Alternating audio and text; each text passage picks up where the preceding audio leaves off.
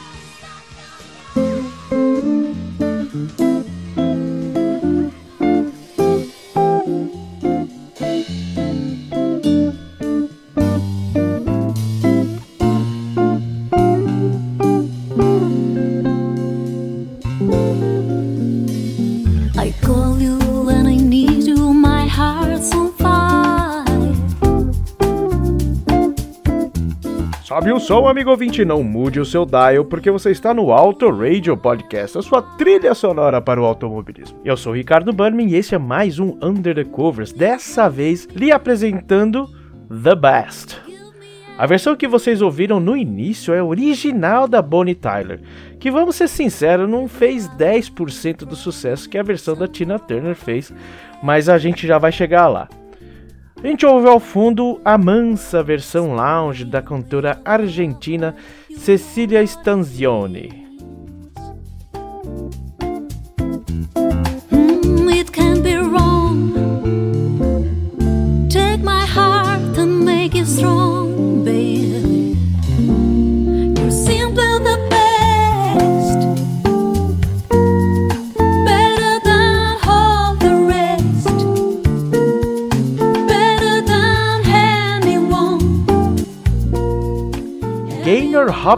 Ou Bonnie Tyler, como é muito mais conhecida, lançava seu sétimo álbum, o Hide Your Heart, de 1988.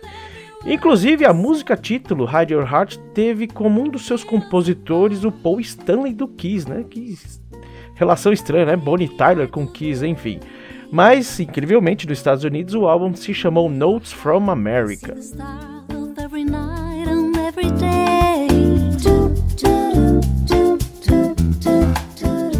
The Best foi o primeiro single lançado para o álbum, mas não teve grande êxito não. Conseguiu chegar na posição número 10 na Noruega, que foi sua melhor posição, e na 95 nos singles do Reino Unido. E olha que a Bonnie Tyler já tinha lá uma carreira muito bem estabelecida no meio musical, tanto Eclipse of a Heart e tantas outras aí. Mas aí, né, o disco lançado, beleza, no ano seguinte Outra baita cantora que também lançava seu sétimo álbum, o Foreign Affair, soltava em agosto de 89 o seu primeiro single, que era The Best, que atingiu na voz de Anna May Bullock a 15ª posição na Billboard Hot 100 e no Reino Unido a quinta colocação. Na Noruega, que com a Bonitara tinha ficado na décima posição, pulou para quinta. Bom, é, Anna May Bullock a maioria de todos nós deve conhecer como Tina Turner.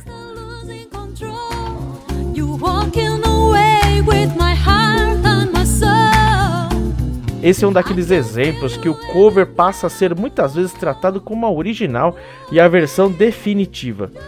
Um dos grandes impulsionadores para isso acontecer foi o uso da música em um comercial da Pepsi que viralizou no final dos anos 80 no mundo inteiro. A versão da Tina Turner também foi adotada pela Liga Nacional de Rugby da Austrália e Nova Zelândia e perdura até hoje. Mas eu não entendo nada de rugby, mas guarda essa referência aí da Austrália.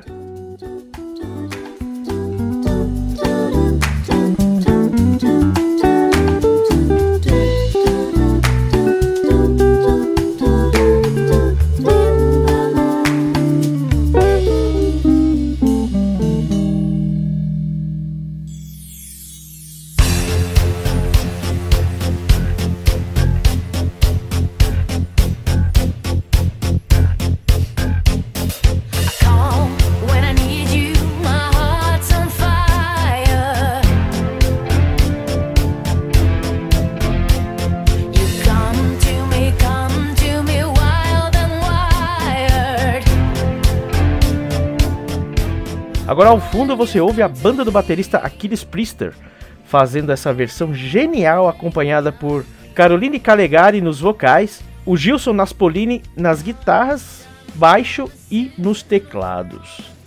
Sensacional esse som, hein? Speak a language of love like you know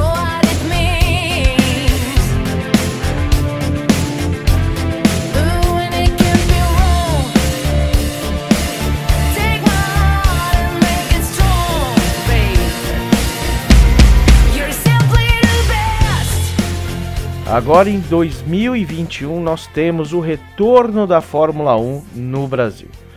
Mais precisamente nesse próximo final de semana para você que está ouvindo na data do lançamento ou antes da sexta-feira. E nesse ano também completam 30 anos da primeira vitória do Ayrton Senna neste mesmo Interlagos. Essa foi aquela vitória onde ele foi soberano por 65 voltas, mas então faltando 6 voltas as marchas foram quebrando, quebrando, quebrando e ainda faltavam seis voltas. E no fim das contas ele só tinha a sexta marcha. Desde 1984 a vitória em casa era esperada. Ele que era o rei de Mônaco, que era o rei da chuva, o rei disso, o rei daquilo, não conseguia ganhar no próprio quintal. Mas em 91 ele o fez. Ele conseguiu e mesmo exausto levantou um troféu, o seu troféu em uma das cenas mais emocionantes e icônicas do automobilismo mundial. Em um país que naquela época e também hoje, não vamos mentir, precisava de heróis para manter a sua vida mais esperançosa. Mas voltando lá para a Austrália, em 1993, onde ele venceu no circuito de Adelaide, Alain Prost já era campeão nessa que foi a última corrida do ano. Essa seria também a última corrida do Ayrton Senna pela McLaren e a última vitória do brasileiro na Fórmula 1. E um clima de despedida do Prost na Fórmula 1 com Senna e Prost e seus rivais da Williams, né? Senna agarrou a mão esquerda do Prost, seu arquirrival aí histórico, e a ergueu demonstrando um grande respeito, um respeito muito maior do que todos achavam pelo seu rival. A multidão obviamente aplaudiu e aquilo ali ficou bem marcado que era o fim de uma era na Fórmula 1, com Prost se aposentando e Senna saindo da McLaren para ir para Williams, deixada por Prost. Então, fim de campeonato, é hora de relaxar, né? Senna foi para um show da turnê da Tina Turner que estava rolando lá na Austrália. E quando ela viu, o cara chamou ele no palco e se declarou fã para todo mundo, dizendo que ele era o melhor, que ele era o the best. Para os fãs cenistas fica aquela ideia de que mesmo Prost vencendo o campeonato, Senna era merecedor dessa canção mais do que o francês. E daquele momento em diante estaria atrelada a imagem vencedora do Ayrton Senna.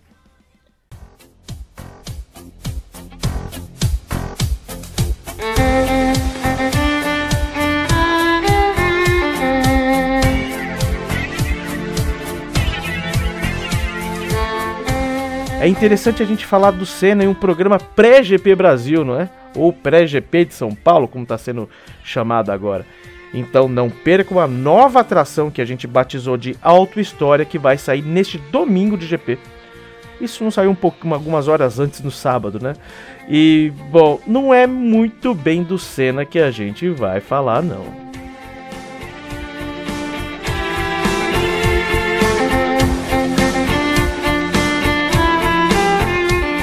Muito bem, vamos fechando esse episódio do Under the Covers. Obrigado a você que nos acompanhou até aqui. Um bom fim de semana de GP para você. Nos siga no Instagram e no Twitter como arroba Podcast e assine o nosso podcast pelo agregador para que você sempre esteja atualizado com as nossas atrações. Entre também no nosso grupo do Telegram, o link está sempre em nossas postagens. Então vamos fechando com Liliane Saint-Pierre em uma versão em holandês que mistura inglês na cantoria também. E também do brasileiro Francis Lima, que ele toca todos os instrumentos que você vai ouvir. Ele também atuou tecnicamente em toda a produção da música e realmente é um som assim para ficar impressionado. Eu sugiro que você vá no canal dele do YouTube para ver como é que ficou aquele vídeo. Ficou impressionante. E se tratando de um Brazuca, eu entrei em contato com ele e pedi para usar sua versão aqui no Auto Radio para apresentar para vocês e gentilmente ele cedeu. Então, Francis, muito obrigado. Espero que você tenha gostado aí do episódio, se você estiver ouvindo isso daqui, tá? E você pode encontrar o Francis lá no Facebook, no facebook.com/francis.lima. Você pode encontrar ele no Twitter também como Francis Drum, Drum de bateria, né? D R U M e no Instagram também com Francis Drums, no plural. E depois do Francis, a gente entrega de volta a música para sua dona vitalícia, Tina Turner. Sobe o som, Flashback Song.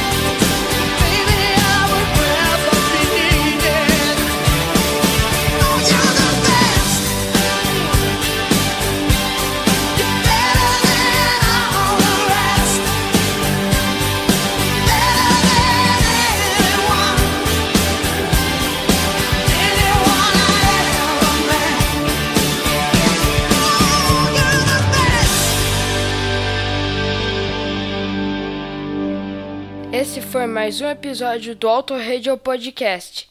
Tchau!